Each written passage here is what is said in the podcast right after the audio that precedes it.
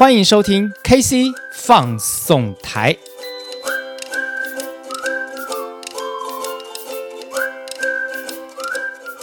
KC 放送台，开心来放送，为您放送工作生活大小事。大家好，我是 KC，那非常高兴又在这个礼拜五下午来跟各位呃度过这个一段时间哈。那么今天 KC 要跟大家来谈什么内容呢？主要就是呃，KC 最近也读了一本书哈，那就是我们呃旺宏电子的董事长吴敏球先生他的一个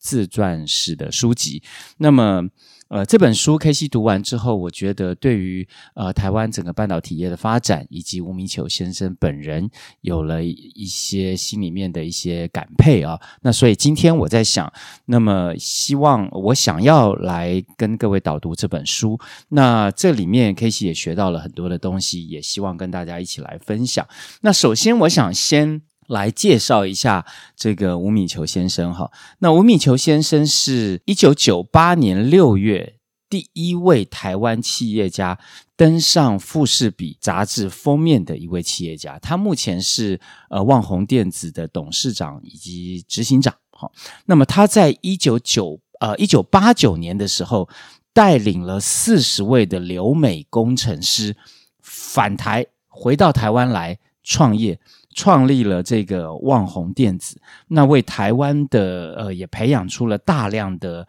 本土的半导体的人才哈。那么旺宏电子也是第一个坚持要走自有技术及产品，不同于其他的半导体公司是以代工或者是呃专攻这样为主哈，而是它是要打造。所谓的自有品牌的公司，那所以这三十年走来，各位知道，自有品牌确实并不是一件简单的路。那么，所以万宏电子在这三十年之内，也有了辉煌的过去的十年，然后又有了呃第二个这个呃也经历过曾经快要倒闭，然后又从谷底翻身这样子的十年，然后到现在的十年。好，已经开始渐渐渐渐的往上获利。好，那么另外就是说，呃，万宏电子是全球最大的非挥发性记忆体的公司。那它研发出来的专利啊，在全球有可以排名到第十八名。然后呢，它有八千多件的专利哦，是领先台湾其他其他的半导体公司。那么这个也是因为万宏刚开始在创业的时候，就是。以自有品牌为自己的一条道路，所以说呢，呃，他们不断的在做研发，不断的不断的研发，有了八千多件的专利，这是一件非常非常不容易的事情哈。那么再来就是，呃，万宏电子，也就是吴敏球先生，他也促使了公司，呃，这个政府啊，对于推动以高科技产业为投资标的的第三类股这样子的一个。为呃为一个最主要的推手，哈，使政府在第三类股这个部分确实提出了一些的方案，以及也让后面的很多的公司开始上市，往第三类股来推进。那么，呃，吴敏球先生呢，他白手起家，没有什么财团的背景，创业的时候呢，也不靠工研院的技术，是自己找钱，自己找人。然后研发技术，那同时呢，呃，使得旺宏电子成为任天堂最大的零件供应商。那么，也在公司的第一个十年就成为全球成长最快速的呃半导体企业。我想这一些刚刚的对于吴敏球先生以及旺宏的介绍，已经让大家觉得相当相当的这个不可思议哈。那么，吴敏球先生呢，他被人形容是一个。半的导体业的孤鹰，或者是说半导体业的硬汉，他从来不应酬，谈生意谈的是价值，不是谈价格。好，那么当碰到这个呃有很多国际的官司的诉讼案的时候，他也不退缩，他宁可放弃大公司的大单，呃，比如说类似像这个现在流行的这个手机的大品牌，好，那么也要坚持住。客户必须要承认旺宏的价值的这一个呃重点，好，不希望大家只是把供应商当成一个呃次等的位置，希望供应商能够用最好的品质以及最好的这个呃这个设计的理念来取得。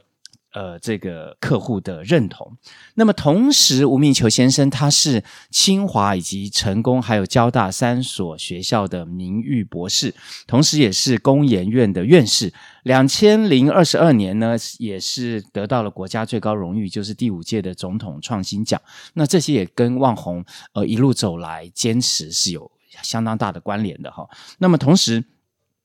他也积极的培育优秀的人才，提供奖学金，举办旺红精细奖。那么，呃，这个旺红精细奖就是所谓的半导体设计以及应用大赛。那么，这是专门否大专院校的这个师生来参赛的。同时，他也举办旺宏科学奖，来鼓励高中的这个师生来参加。那么，二十二年以来，精细奖有超过了四千支的队伍，两万多名的大专的这个。院校的师生来参加，那么科学奖呢，也有全台有半数以上的高中职来参加过。那么这两个奖项有将近四万人参加，呃，参加过。那么他总共呃发出去一亿七千多万元的奖金，为台湾的科技业。半导体业做出了巨大的贡献，而且这些比赛它不要求你必须使用旺宏的这个晶片，也不要求这些得奖的作品一定要为旺宏所用，所以其实这个是一个非常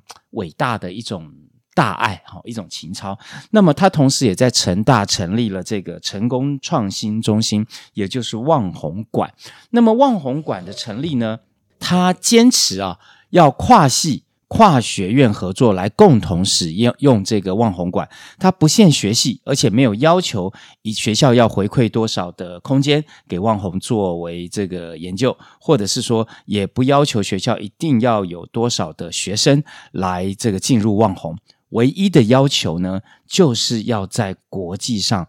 找最优秀的师资来为学生开启科技的梦想啊，那么。接下来，我们就来谈谈这个旺宏以及吴敏球先生的这个创业之路哈。那么，吴敏球先生他是成大电机系毕业，同时成大的这个电机硕士哈。那同时，他也是美国斯坦福大学的材料学工程硕士。同时，他这个呃也任职过，在美国毕业之后，斯坦福大学毕业之后，他也任职过 Intel 等等的这些半导体公司哦。那么他在一九八四年的时候，因为看到了很多的华人在美国就业上面碰到的一些问题，那么呃就开启了他想要创业的这样子的一个一个念想哈。所以他在一九八四年，他在他先在美国。成立了一家做技术转移的小公司。那因为他想要做半导体的制造，在美国华人是非常难成功的哈，所以呢，他又需要大量的人才呀、资金啊、设备啊等等这些的，所以呢，美国企业多半都不愿意投资这个半导体产业。好，所以呢，他就想到，就是说回来台湾创业。好，那因为创业它需要有创投，需要政府，需要大财团的支持。而这个时候，在一九八零年代的时候啊，是台湾的半导体开始萌芽的时候。这个时候呢，联电也好，台积电也好，都相继的成立了哈。那么，所以说，在台湾设立半导体公司，对于这个创投的吸引力比较大，而且。他也强调，他是要做自己的产品，而不是传统的代工，所以他就决定来找创投公司，然后呢，招募人才返回台湾来成立这个半导体的这个产业啊，半导体公司。那么也因为刚刚提到的，他要做的是自有品牌，他要做的是自己产业，他不是要做传统的代工，所以他也当时也受到了创投的一个重视哈。那么这个案子呢，呃，在几经的沟通之后呢，也为呃旺宏的成立呢，呃募集到了八亿元的这个资金。那就是这样，旺宏电子就成立了。那接下来呢，他又再回到美国去寻找，寻找什么呢？寻找逻辑设计领域的工程师。那么，尤其是有许多的留美的华人。留美的台湾的年轻的学子在美国就业。好，那么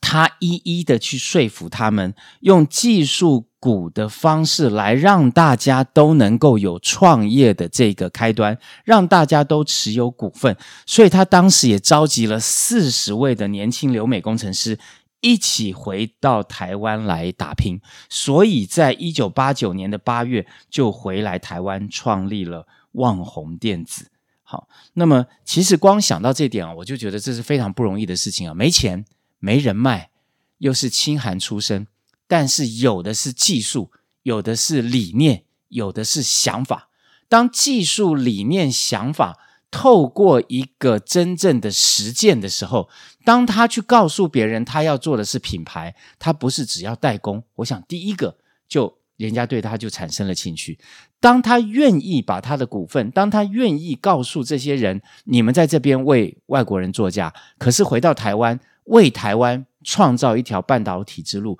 同时又可以成为股东、成为创业者的时候，我想这样子的的一个一个诱因会。激发大家愿意跟着他做，跟着他走。同时，当然，吴米球先生他自己对技术上面也是有非常多的呃很纯熟的技术哈。所以，吴米球先生在这个半导体业当时也有一些小小的知名度，所以大家也会愿意跟着他一起回来。那所以这个就是旺宏电子在这个成立的呃初期，它的一些故事哈。那么接下来呢，KC 要跟大家分享的是，就是说在第一个十年哈，旺宏电子有有几件非常非常经典的案子哈，这是非常值得提出来跟大家就是一起来回味的。呃，在这本书里面，他有提到哈，他说基于谋略啊，找到必胜的切口。这个是我想，我们每一个人，当今天你想要创业，或者是你在做事的过程当中，哈，呃，谋略这件事情，哈，如果用在正向的这个方面的话，就会让我们能够因为擅长谋略而得到别人的尊重。那他也因为擅长谋略，所以找到了很多事情的缺口，或者是叫做切口。好，那么首先第一个非常呃知名的一个案子，就是他运用国际的局势来寻找机会。大家都知道任天堂这家公司哦，任天堂是一家非常知名的电子游戏的开发商。那么呢，因为当时这个日本他在做半导体的技术已经远远超过于美国，所以任天堂这家公司他从来都不跟外国公司来购买。零组件购买产品，他完全只购买日本当地生产的零组件商品。好，那么，呃，在一九八零年的时候，哈，刚好有一件事情让吴米球先生找到了这个切口，就是说，一九八零年的时候，因为美日贸易逆差的关系。日本是刚刚提到是全球第一大的半导体的这个生产大国，它只买日本的商品。那么呢，在一九八五年的时候呢，美日就开始了这个贸易的谈判。那谈谈判的内容是什么呢？就是说，决定了从一九九一年开始签署了一个叫做新半导体的协定。这个协定呢，定定了未来原则上，如果你这家公司要在美国做生意的话，你必须要。这个有百分之二十的商品是采购来自于美国，那么尤其是日本的半导体业，所以说呢，必须要开放日本的市场，让美国的厂商能够进到日本市场去卖东西。那所以这个呃，你的商品里面必须要有百分之二十以上的零组件是属于美国的。好，那么因为刚刚也提到，在一九八四年的时候。吴敏球先生他就在美国成立了一家公司，那么这家公司他当时是在做这个技术的转移嘛，是一家非常小的公司，而美国在当时已经不做。ROM 记忆体这个东西了，只有吴米球先生所创立的这家公司还在做这个所谓的唯独记忆体哈，那它也是唯一的一个供应商哈。那么其他呢都是日韩的公司。那其实讲讲到供应商这件事情哈，就是说吴米球先生这家公司呢，它是一家美国公司没错，但是他自己却没有制造工厂，这个是呃很有趣的一件事情哈。那么但是呢，他却成为唯一的一家供应商，为什么？是因为当时在美国已经没有这种呃唯独记忆体的供应商了，而只有吴敏球先生的这家公司，它是唯一的一家供应商。那么虽然它是美国公司，没有自己的工厂，所以它的产品呢就去找了日韩的这个厂商，日韩的供应商来做 OEM，然后打上这家美国公司的这个呃商标，好，就是旺宏的商标。然后呢，他在利用这个所谓的美日贸易逆差的这一个协议，百分之二十的这个协议，把这个商品去跟呃任天堂谈，因为我是唯一一家有资格来销售给你东西的美国公司，所以你必须要跟我买。那也因为这个设计的质量。还有这个商品的质量都相当的不错，所以说呢，任天堂就采用了旺宏在美国这家公司的商品。那这个中间有一个小插曲哦，就是说，这个就是吴米球先生他所委托的这制造的这个呃半导体的半导体的这个公司啊，他自己也绕过了这个旺红，去找到任天堂来谈。呃，就说这个商品其实原来是我做的哈，不是旺红做的。那么我可以直接成为你的供应商，供应给你。但是因为它不是美国公司，它所出的也不是美国商品，所以这件事情就铩羽而归，好，没有办法谈成。也就是说，旺宏就成为了唯一一家可以提供给任天堂呃唯独记忆体的半导体公司，这家美国公司。好，那么。因为这样的借力使力，因为他找到了这一个国际性的贸易的切口，所以说，呃，让旺宏在中间赚取百分之五的利润。那因为也因为量的关系啊，后来他成为任天堂最大的供应商。创业的第一个十年啊，几乎旺宏每一年百分之五十的利润来自任天堂。也就是说，哈，从这件事情我们可以看出来，就是当机会来了。你有没有发现？你有没有准备好？而吴敏球先生，当他发现机会来了，每日每日的贸易逆差，可刚好我有一个美国公司，也刚好我可以这个出这个半导体，但是我却没有实际的工厂，那怎么办？所以就找人找协力厂商来做，然后以这家公司的名义卖出去，就这样让旺宏电子开启了第一笔收入。